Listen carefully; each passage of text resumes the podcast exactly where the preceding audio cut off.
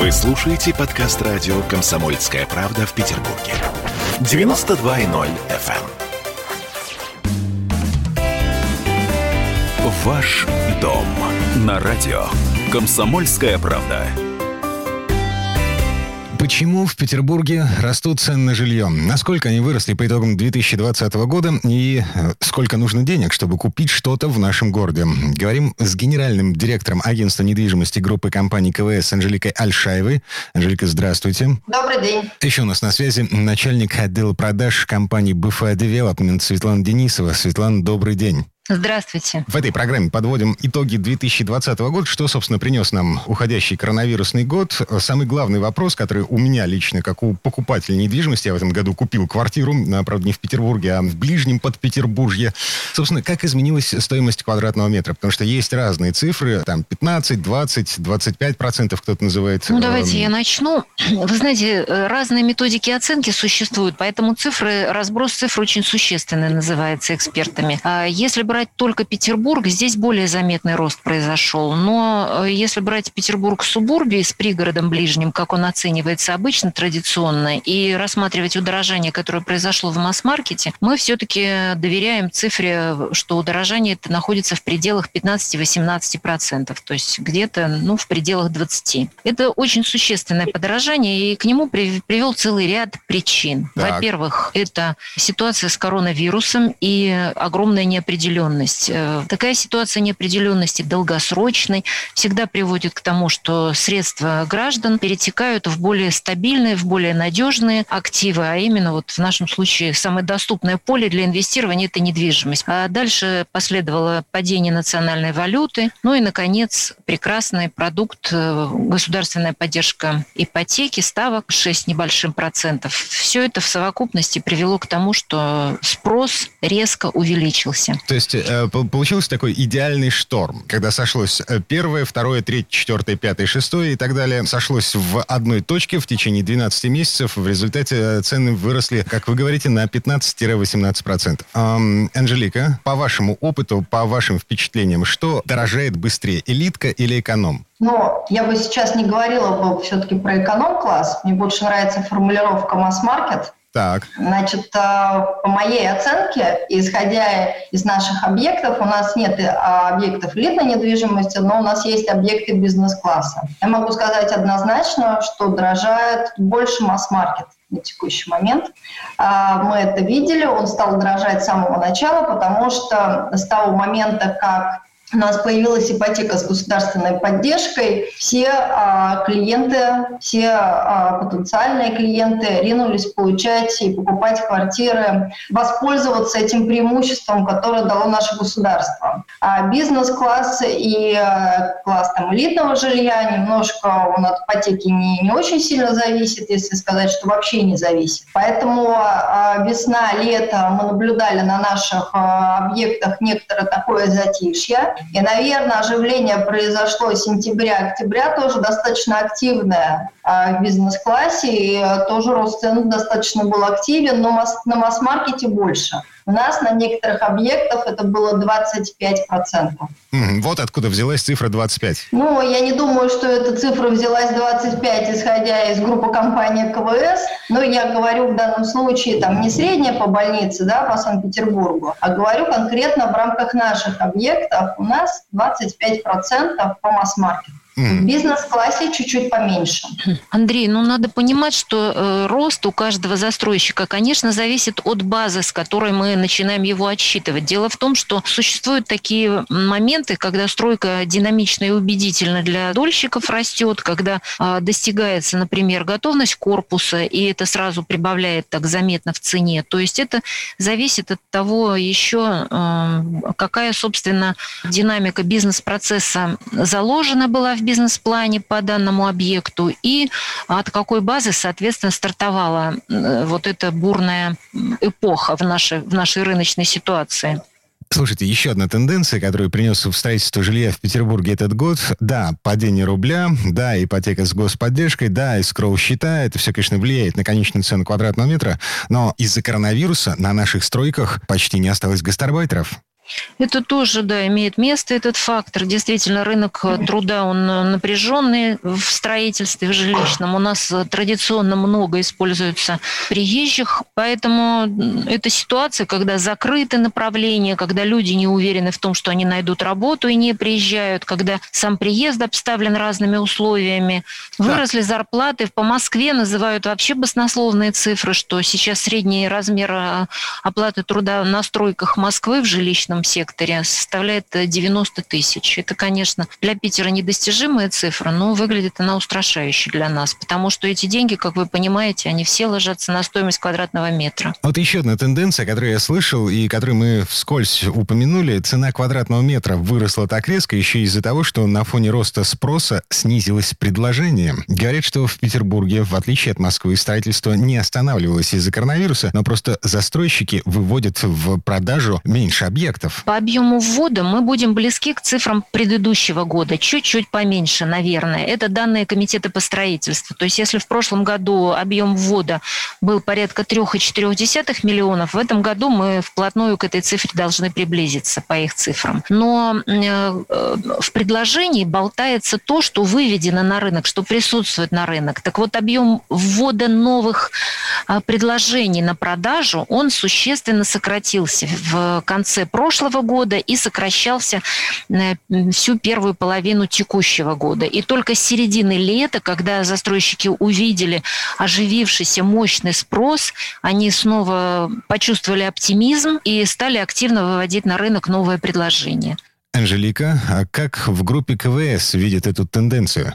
Ну, сейчас, да, достаточно высокие цены, и в данном случае объем предложения на рынке очень небольшой по сравнению, ну вот, наверное, пять лет назад был аналогичный. То есть у людей все меньше и меньше выбора. А разные причины, почему застройщики там выводят или не выводят свои объекты, это не только связано со страхом рынка, есть другие нюансы. Это переход на escrow счета и работа с банками, которая а, стала более длительной. Если раньше застройщик мог а, выйти сразу же после а, там, положительного заключения проектной декларации, то сейчас еще идет очень долгие переговоры с согласованием с банком для того, чтобы подписать кредитный договор. Это уходит не в дни, не в недели, а в месяца.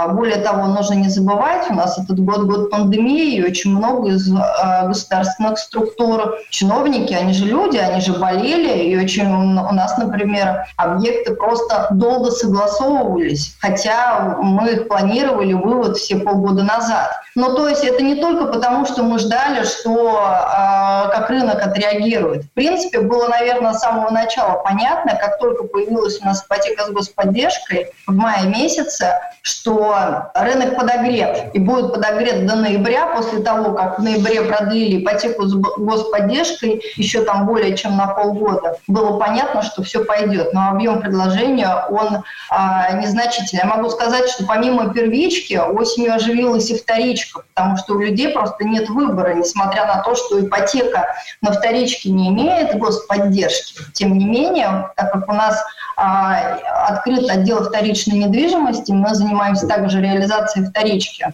У нас достаточно объем идет сделок по вторичной недвижимости. Именно этой осенью намного больше, чем это было в прошлом году.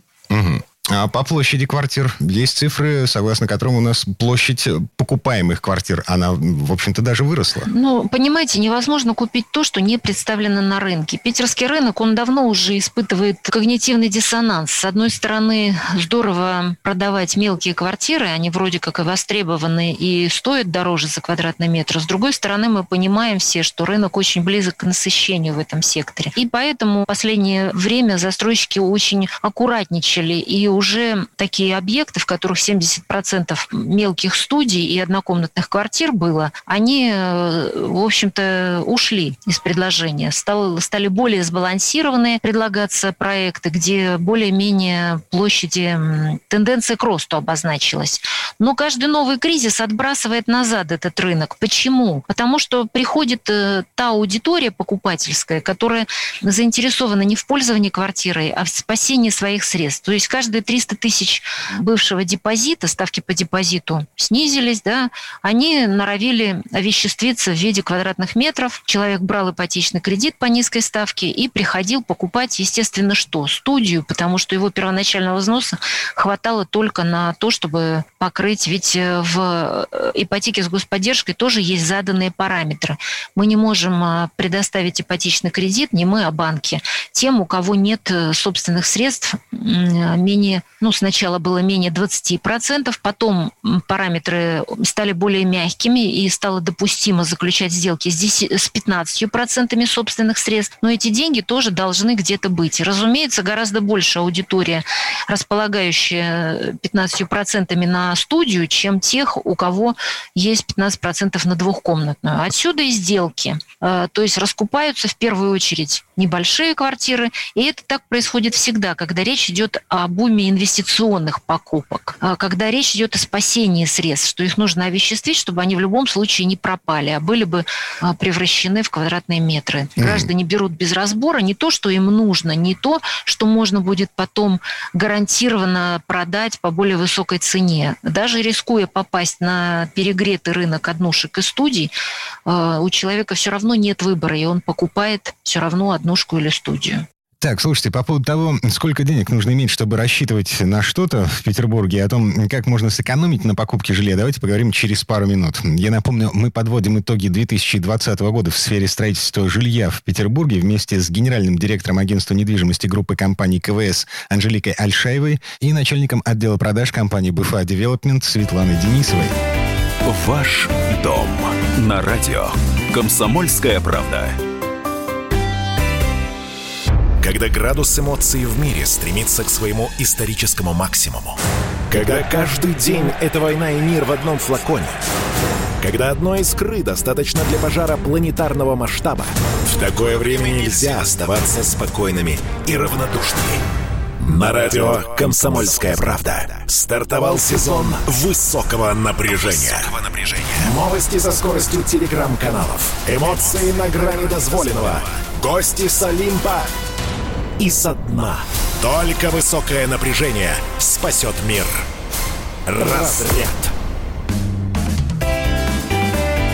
Ваш дом на радио.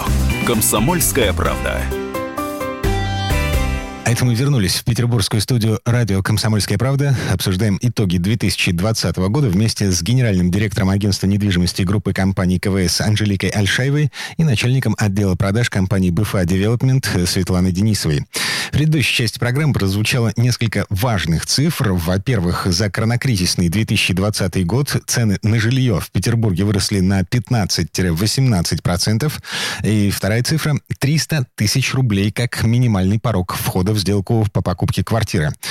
Э, я правильно понимаю, что в конце 2020 года с такими деньгами э, мне уже ничего не светит? В Санкт-Петербурге? Да. Нет, ничего. Нет, комната, комната. Ну, комната, да. Но мы комнату не берем, все-таки в новостройках комнаты а, слава богу, не продаются, а, и мы не берем апартаменты. А что касается квартиры в Санкт-Петербурге, да, имея 300 тысяч, вы не приобретете даже с ипотека по господдержке, у вас просто недостаточно первого взноса. Mm. Даже есть вопросы по Ленобласти. Ну вот еще в начале этого сезона, о котором мы говорим, то есть весной, э, может быть, в самом начале лета, еще можно было с этой суммой войти в сделку. Еще были, э, ну, не были вымыты. Нет. Угу. Угу. Понятно. Но сейчас уже нет. А, дикий год. Но если, если говорить о стремлении сэкономить, может быть, имеет смысл говорить немножко в другом ракурсе, что по-прежнему будет выгодно еще достаточно продолжительное время, я думаю, входить в сделку на ранних этапах на старте продаж, когда цена на объекте все-таки пониже, потому что даже с переходом на эскроу динамика а, все равно от а, нулевого цикла до полной готовности динамика в цене будет непременно. А какая ну она сейчас? На... Вот эта вилка Она сокращалась э, и давно уже сократилась очень заметно, потому что с переходом на эскроу, поскольку мы все равно доступа к этим деньгам не получаем, они, эти деньги хранятся на блокированных счетах эскроу, а мы строим на кредитные средства. Но, тем не менее, ставка по кредиту банковскому, по которому мы строим, она зависит от суммы, накопленной на счетах эскроу. Раньше мы ценой варьировались, э, так сказать, э, активность наших продаж, и если нам нужен ну, некий пул финансов, то могли всегда отрегулировать эту историю. Сейчас все изменилось, и поэтому э, разброс этот стал намного менее заметным. Раньше, еще там 7-8 лет назад, между ценой старта и ценой ввода в эксплуатацию было и 40%, и 50%. На сегодняшний день этот разброс намного скромнее, он уже составляет порядка 25% и имеет явную тенденцию еще уменьшиться, потому что вот сама история, что мы строим на кредитные, а вы получаете полную надежность, вот плата за надежность, она такая. Угу. Но есть еще, еще вариативность некоторая в том, берет человек квартиру с отделкой или без отделки. Потому что, конечно, отделка от застройщика, при том, что застройщики научились уже строить, ну, в общем, здорово по сравнению с тем, что было раньше. Это огромный прогресс. Это вполне приемлемый уровень, в котором люди живут несколько лет, рассчитываются с ипотекой, и только потом начинают уже там самовыражаться в ремонтах. Так вот, э, отделка от застройщика, как правило, конечно, тоже стоит дешевле, чем если вы э, покупаете голые стены и планируете отделывать сами. А, Анжелика, э, буквально полгода назад, э, по весне, когда все только-только начиналось, мы широко открытыми глазами смотрели на новые технологии, которые из-за коронавируса внедряют в процессы покупки-продажи квартир. Дистанционные просмотры, дистанционное оформление сделки. Это все как-то прогрессировало или наоборот идет спад вот этих технологий? Ну, у нас это все прогрессирует. Мы еще 2019 году открыли свой онлайн-магазин квартир. И у нас 70% сделок проходят через него. Сейчас там уже 15 банков находится. А мы ушли от онлайн-показов на текущий момент. Мы ушли от конференций через Zoom с клиентами на текущий момент. В этом нет необходимости. Но наш онлайн-магазин мы развиваем, и он активно пользуется спросом. Но 70% сделок проходит. Угу. И не проходит только то, что физически невозможно провести, там, как сделки с военной ипотекой или жилищными сертификатами. Людям просто удобно, что полностью вся сделка онлайн с электронной регистрацией. Для них это абсолютно бесплатно. Никакие затраты не несут. Ну, то есть просто прежде всего потому, что это удобно и быстрее. Так, 70% это очень много. Ну, правда, да. там условные 5 лет назад это была фантастическая технология, которую даже представить себе было сложно, а, что человеку нужно только один раз появиться для подписания документов. Нет, даже подписывать не надо. А, вот даже так? Да, для этого есть усиленные электронные квалифицированные подписи, есть специальные учреждения, которые этим занимаются. Ну, то есть э, нет, никто не подписывает. Делаются УКЭПы, это вот как раз электронная подпись усиленная, которую подписываются документы.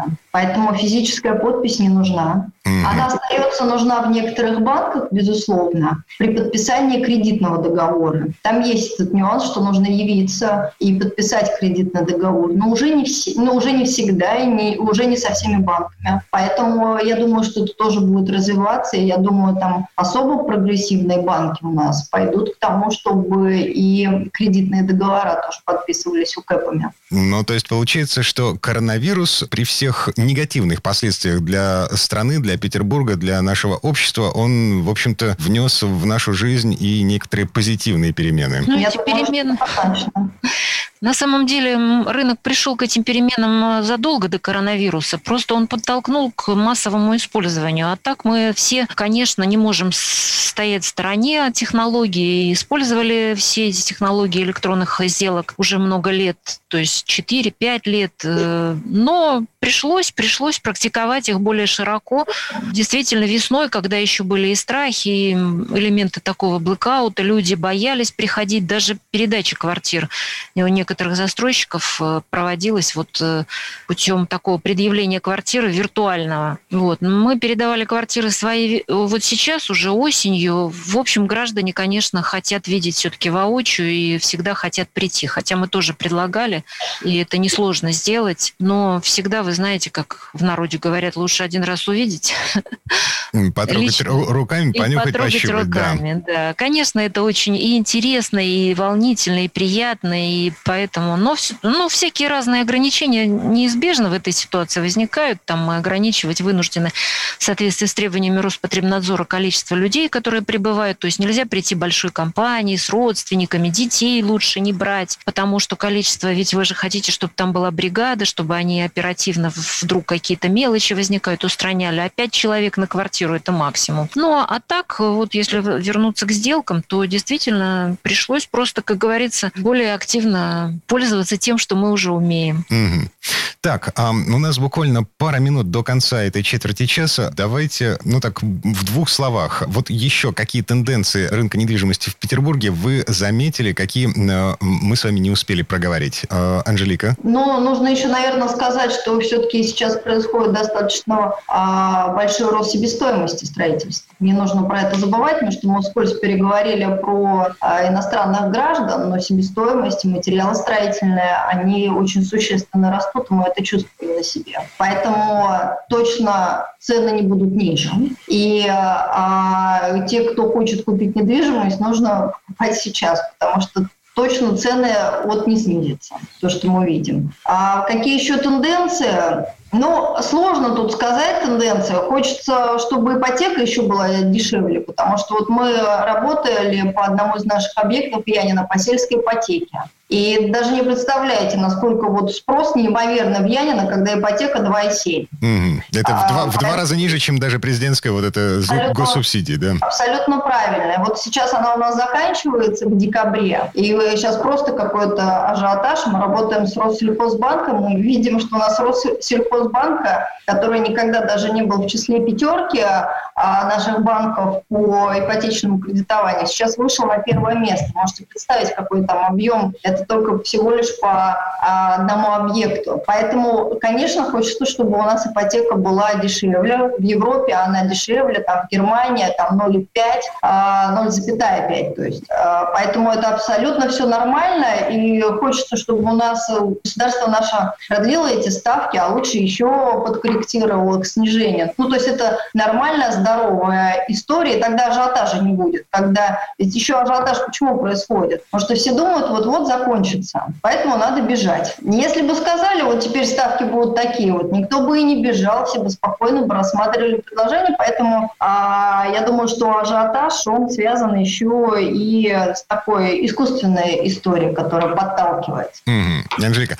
а по поводу э, будущего мы с вами поговорим в следующей программе по поводу того, что нам ждать от 2021 года. Светлана, ваши наблюдения, а, что принес нам 2020? Ну, конечно, надо сказать, что наша отрасль оказалась в такой, в несколько льготной ситуации. Мы получили действительно мощный инструмент, это государственная поддержка ипотеки. Совершенно согласна с Анжеликой, срок изначально не следовало делать таким коротким. Ясно, что последствия пандемии должны были, ну, это был искусственный ажиотаж. И, конечно, большой вопрос к нашим коммерческим банкам. При ключевой ставке 4,25 странно видеть ставку по ипотеке на вторичном рынке такую высокую, и вообще непонятно, почему приходится датировать государству эту ставку, когда она естественным порядком должна быть где-то в этих пределах, в пределах 6-7% на сегодняшний день. Поэтому я под каждым словом подпишусь, согласна и присоединяюсь к тому, что сказала Анжелика. А в целом а, для нашей отрасли этот год был очень бурным, очень э, плодотворным, продано много, рынок вышел из ситуации неопределенности и более уверенно смотрит завтрашний день, выводит новые объекты. Мы тоже выходим, стартуем с своей третьей очередью. Это большие заделы и предмет для работы на следующий год. Ага, на этом вынуждены прерваться. Светлана Денисова, начальник отдела продаж компании БФА Девелопмент, и Анжелика Альшаева, генеральный директор агентства недвижимости группы компаний КВС, были у нас на связи. В следующий раз, завтра, в это же время, будем подробнее говорить о том, что готовит 2021 год, насколько вырастут цены в следующем году. Ваш дом на радио. Комсомольская правда.